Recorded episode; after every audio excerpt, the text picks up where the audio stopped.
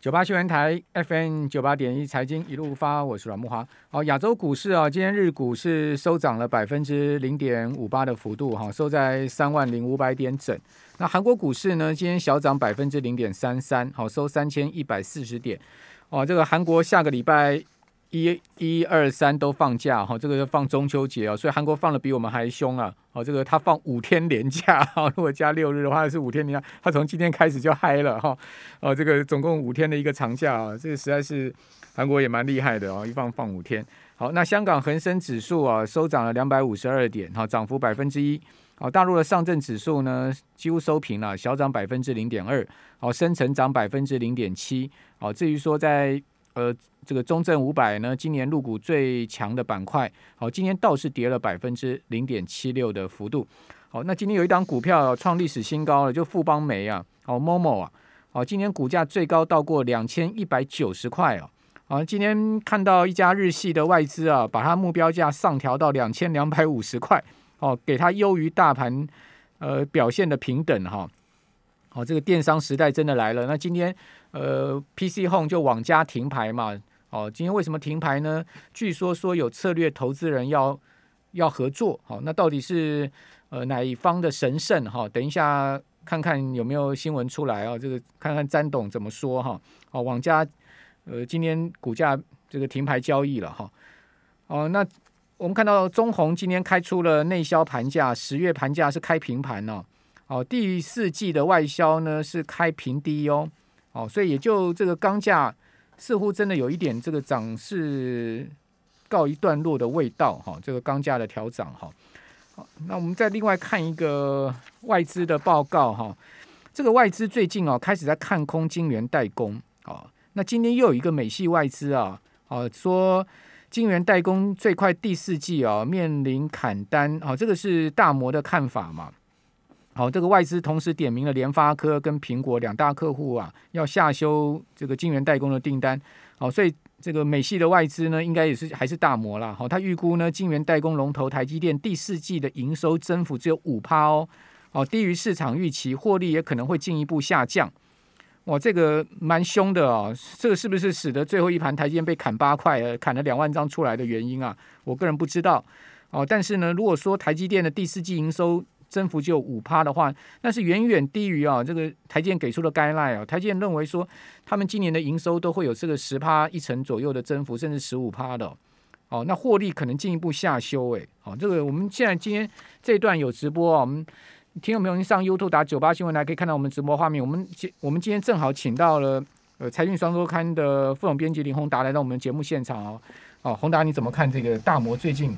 开始接我我认大摩最近大摩其实接连唱空台股了哈，从这个 IC 设计的联勇哦，这个一一图拉股嘛，我记得那次它是一图拉股的这个 IC 设计唱空嘛，然后呢再到记忆体唱空嘛，现在最新这个礼拜的报告这个唱空这个晶圆代工啊，嗯，哇，这个大摩很凶哎，哦，但是我们可以看到它唱空联勇之后，联勇股价真的是跌得很惨啊，哦，跌到四百块，从六百多跌到四百三。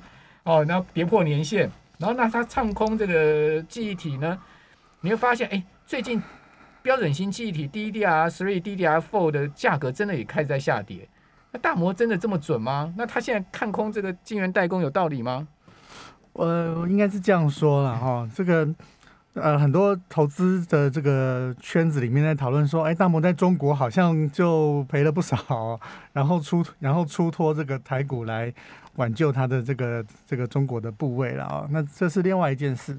但是如果呃不管这个外资多还是空啊，我想回到基本面呢还是最重要。因为上一次比如说他这个看空记忆体之后，其实万宏的董事长就出来了啊，就是说这个到时候端出来成绩单呢，会让外资啊这个。这个吓一跳啊！那当然，那个时候讲的是低润跟 Nan Flash 的这个之间的这个不同哦。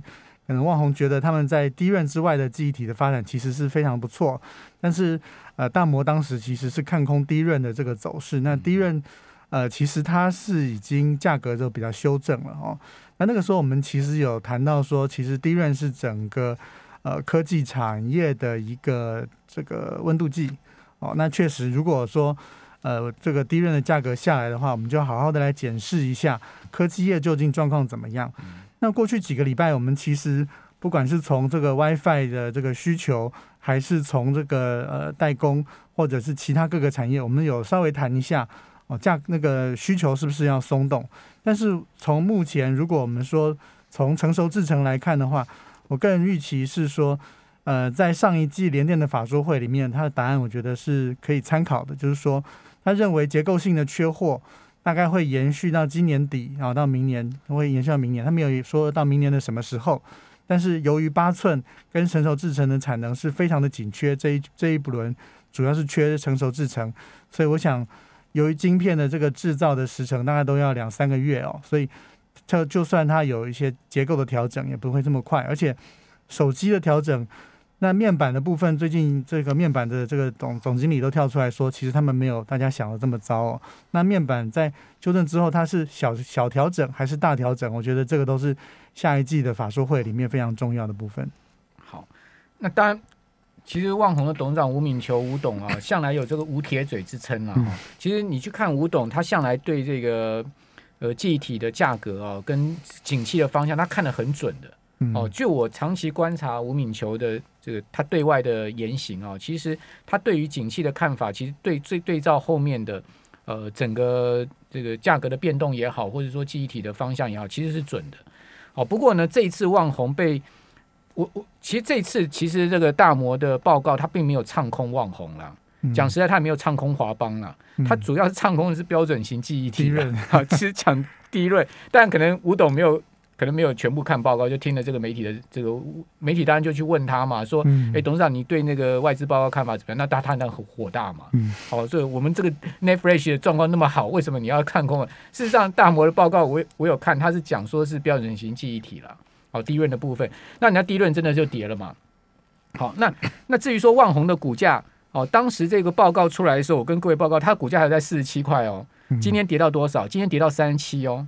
万宏的万宏的股价已经跌破年线了，年线是在四十块四，哎，所以万宏的股价是现在已经破年线了。所以这如果你说股价领先基本面，那到底这个要怎么看呢？我又不懂。哈，好，那这个美系外资现在说什么？他说呢，半导体的需求可能高估，随着智慧型手机、电脑需求转弱，驱动 IC 立基型记忆体恐怕出现库存这个上升的压力，还有晶圆代工厂呢，第四季就会被砍单。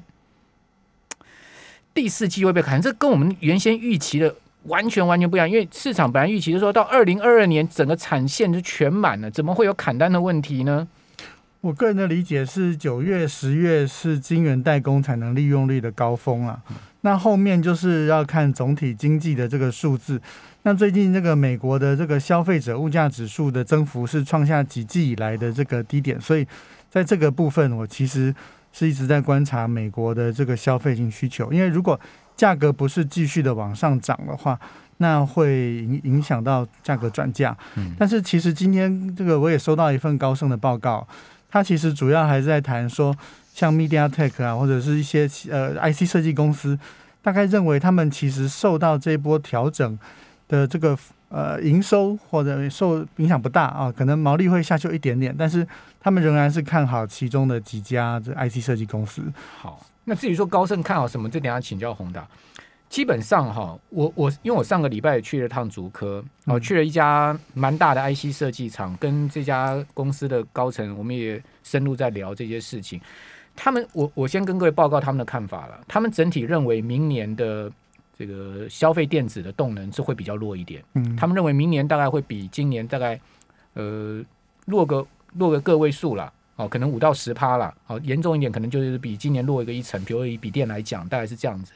那他们最近也看到了一些这个所谓库存的压力，哦，也看到了一些价格调整的压力，但是基本上他们对于这个代工的这个呃产能的需求还是很强劲哦，对他们并没有说他们要现在去砍代工的产能，反而他们。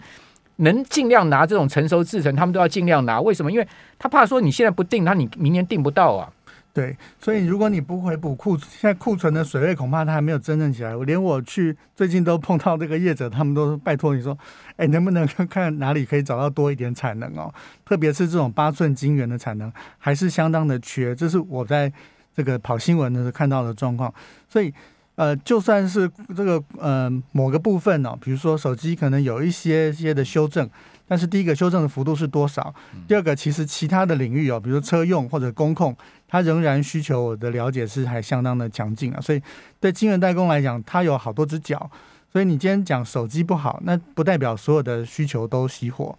所以我想这个部分是要保留一下，再看一下第三季的这个发说会。对，因为其实 IC 设计厂他们。跟这个美系外资的报告，他们的说法是不同的，对，很明显不同的，对，因为他们甚至有讲说，其实他们后面还有被这个成熟制成涨价的可能，是，哦，所以十月份可能联电还要再调调价，嗯，而且联电的产能是用竞标的，哦，这也是确实的事情呢，有一些些一小小量拿出来竞标，对。我有听到可能会有调调涨价格的这个可能性，好，不过。也听说利基店最近也有，真的是有，好像是有这个要要一些业者赶快下单的这种这种这种这种 sales 的 sales 的手法出来了，可见利基店确实也有一些压力了。好，那这个当然个个别公司不一样。那我整体而言，我认为台积电受到影响应该是最小。好，因为毕竟台积电是很挑客户的，而且讲实在，台积电也不随便乱接单的。所以说你说啊，这个砍到台积电成熟智能，台积电他是想说台积电这个。营收成长只会五趴，而且获利会进一步下降，这个真的讲的蛮严重的呢。那份报告是针对台积电的先进制程写的，就是讲说，哎，你这个七纳米的部分，因为手机的需求会缩减哦，这个怎么样？那样，然后说苹果会减少。好，我们这边先休息一下。九八新闻台 FM 九八点一财经一路发，我是阮木花，在我们节目现场的是呃财讯双周刊的副总编辑林宏达，宏达长期跑半导体哦，跑。呃，科技业哦，对现在目前的产业动态哦，掌握的非常清楚哈。那我们同时在 YouTube 上有直播，您上 YouTube 打九八新闻台可以看到我们的直播画面。那刚刚我们又在讨论这个，其实大摩这篇报告其实也真的还蛮有影响力的，因为大家现在市场也在讨论。那我相信大摩他也不会说随便出一个影响到他 credit 的报告了哈，因为毕竟这么大的一个投资机构嘛。嗯。好，那但问题就是说，我们也不用见到黑影就开枪嘛。嗯。我们还是要去就整个。呃，现在目前产业的动态来做，可能甚甚至个别公司的评估，也不见得是一个整个半导体，就是这真的是这样。那那宏达，你你你你怎么看呢？从从联电到台积电到力积电，好到世界先进，好从这个先进制程到成熟制程，你的看法如何？这是一个很很复杂的问题了啊，应该是这样说，呃。这个回到还是经济学的基本的道理，就是供给跟需求哈。那你涨价可以，那涨价势必会影响到需求嘛？那就是要看这个需求到底有多强劲，或者是明年的需求是什么？因为其实说真话，现在都是大家都在看接下来要怎么样发展。但是从终端产品来看就好了。我们其实有以面板作为例子，面板其实你说 LCD 啊，那个过去旧的时候便宜的这些需求，那当然明年它就不是继续这样做了。你可以看到这个。呃，这个这个群创啊，今天开记者会啊，这个跟北捷说，哎，我做了一个智慧系统，其实他们都在往这个未来智慧化在布局了。那所以，当你便宜的东西卖很多之后，其实接下来就什么，一定是卖贵的东西。哎，我就卖 Mini LED 啊，卖 Micro LED 啊，或者是说我的电脑，哎，这个 Chromebook 卖不动，那我一定接下来 Back to Office，我就卖商用的 Notebook。所以修正会有，但是修正到什么程度？现在这个最难的问题是在这里，是修正多少？好，那所以看各个公司哦，我们在看法说会的时候，是从整个产业链哦，这个 PC 公司，这个荧幕，这个做显示器的公司，究竟怎么看景气？它其实一环一环的会扣回来。那但是回过头来，还是讲这个晶圆代工的话，这又分成熟跟先进制程来看了。现在最缺的其实是八寸跟二十八纳米，缺的是成熟制程。哦，你说先进制程的客户就是这些，所以这次大摩的报告其实写的还是先进制程的部分，他没有写到成熟制程的部分。那就我的了解，我认为成熟制程目前看起来还是相当的缺，因为短期之内你并没有这个足够的产能可以去支应。那那缺的状况是缺的特别，我们在这次的那个盘点里面，我们有有盘了八寸跟二十八纳米是特别缺。其他叫普通缺，哦，那好吧，那你说先进制程可能已经没有那么缺了，那非常缺的会不会相当还是缺啊？那那就是这样嘛，哦，所以我想对我对成熟制程的看法仍然是比较认为说，它是可以持续到至少今年底。我想上一次的时候我也有讲过这样，那到明年这个。这个现在的水晶球看不到明年了，现在是看到今年底哦。但是我的看法是这样那那那先进制程到底什么问题呢？就是说，呃，这个七纳米啊，甚至五纳米啊，哦，这个到底有什么问题呢？为什么呃大摩会认为台积电会营收会掉到只有五趴的增长？不是这个，其实你要去看第一个手机啊，你看台积电的营收的 breakdown，它第一个手机是绝对占很大一部分的啊，手机 PC 高性能运算啊，什么 GPU 绘图卡，那。手机，你各位去看这个，现在中国的这个需求的状况是相对是比较疲弱的。我们上次有谈到过，那如果手机不好的话，那确实就会对整个市场会造成有一些影响。五 G 晶片，嗯，对，嗯，可是外资又很看好台联发科，这这个怎么解释呢？对不对？啊，外资最近出去的联发科报告都都是非常好的，我没有看到外资在看空联发科啊，对不对？包括高盛也是看多联发科，对啊，都很蛮看多明年联发科的展望啊。这个可能就是要看，不过高速运算市场也一片看好啊，没有人说高速运算会不好啊。对，不过联发科最近都在谈印度了哦，所以它可能是另外开辟了一个战场。那我们话题转回来，回到你们这一次的报道哦，这篇你写联电的下一步决战二八纳米，哦，挑战百元股价打问号，哦，缺料还会缺多久？新的需求成长有多大？这些问题可以告诉我们的听众朋友吗？我想在这一次，其实我们还是回到这个呃需求的这个这个产业的转变来看了哦。就是说，在在车用的这个部分，前一阵其实现在产业链真的非常的复杂。举个例子，之前这个马来西亚的这个封城，让整个的这个封测的产业链。大乱，那大乱，我们知道，其实车用晶片很多都在马来西亚封装，所以呢，在那个车用晶片就开始每天都在喊说，哦，我们车厂受了多大多大多大影响。那但是我们这一次其实是看到说，像联电的布局里面，它开始在往车用晶片这边在走。哦，在上次的法说会，其实法人就问这个联电的共同执行长王共同总经理王石，问他说。哎，你们车用其实仍然占你们的营收不到十趴，那这个到底算不算未来一个重要的一个推力？王石就很明确的回答说，联电会绝对会加大对车用晶片的投资哦，所以他仍然把它算成是一个未来一个重要的成长动能。哦，那另外像这个五 G 晶片，虽然我们现在担心说需求的状况，但是五 G 晶片因为它用的晶片量比四 G 多一倍啊，所以。大家还是认为，这个如果只要五 G 接下来能够恢复动能的话，那它就可以刺激更多的这个需求。嗯，那但是回过头来，你讲这个联发科有一个可能性，就是四 G 听说四 G 晶片之前涨价，嗯，反而五 G 晶片没有卖那么好，嗯，是这个状况。四 G 晶片涨价，五 G 没有卖好，可以详细讲一下为什么呢？就是说这个市场到底会不会回去？比如说这个。呃，比如说这个印度或者是其他市场，它不见得需要五 G 晶片啊。对啊。那在四 G 晶片，其实联发科仍然做得很好。嗯。那它有可能市场会摆荡，某个时候会摆荡回去，还是搞不好这个四 G 的成长率比五 G 要恢复要快。嗯。那那个时候市场就会改变方向。好，那联联电的下一步，你觉得它除了往车用发展以外，还会往什么方向发展呢？嗯，其实它在这个高电压的部分啊，它是也是说，在二十八纳米，它是全球第一个开发出来的。那所以呢，高电压的应用啊是很重要。第二个其实主要是在做驱动 IC 的部分，驱动 IC 啊，所以它就跟奇邦奇邦要这个换股，也是因为这个这块嘛。呃，他们有合作的空间，互补的可能性，还要还要往第三大半导体材料。好，高电压，然后呢？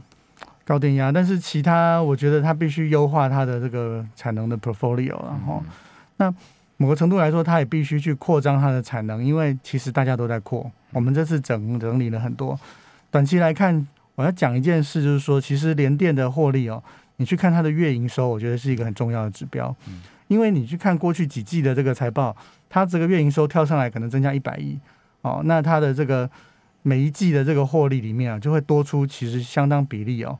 会反映在它的净利上，所以这个这一波的涨价，其实联电是每涨一次，它的获利就会受到很明显的影响。所以联电接下来的月营收是不是持续的往上，毛利率是不是持续的往上，这个是每一个月、每一个季度都可以看到的指标。那如果有的话，法说会它它就会有一个具体的支撑。所以刚刚宏达在这个休息的我们进广告的时候有讲啊，下一次联电的法说会是绝对绝对这个会场会被挤爆，太关键了，对不对？你看很多人会连上去看，我跟你讲，出来就是一刀两两一一刀两面了。我跟你讲，对 对不对？出来就是一刀两面了。我跟你讲，那个很关键的。对，第二天联电的股价不是大涨就大跌了。我跟你讲，是。而且每一季每个月都会公布营收啊，如果营收有不一样的，那也会。好吧，这个在中秋节前哈，留给大家一个悬念，去做一些半导体的功课。我觉得这个，因为半导体真的是台湾最重要的产业命脉之一了啦哈，所以我们必须要在这个产业上面多多关注。好，非常谢谢宏达再次来我们节目现场，也祝我们听众朋友中秋节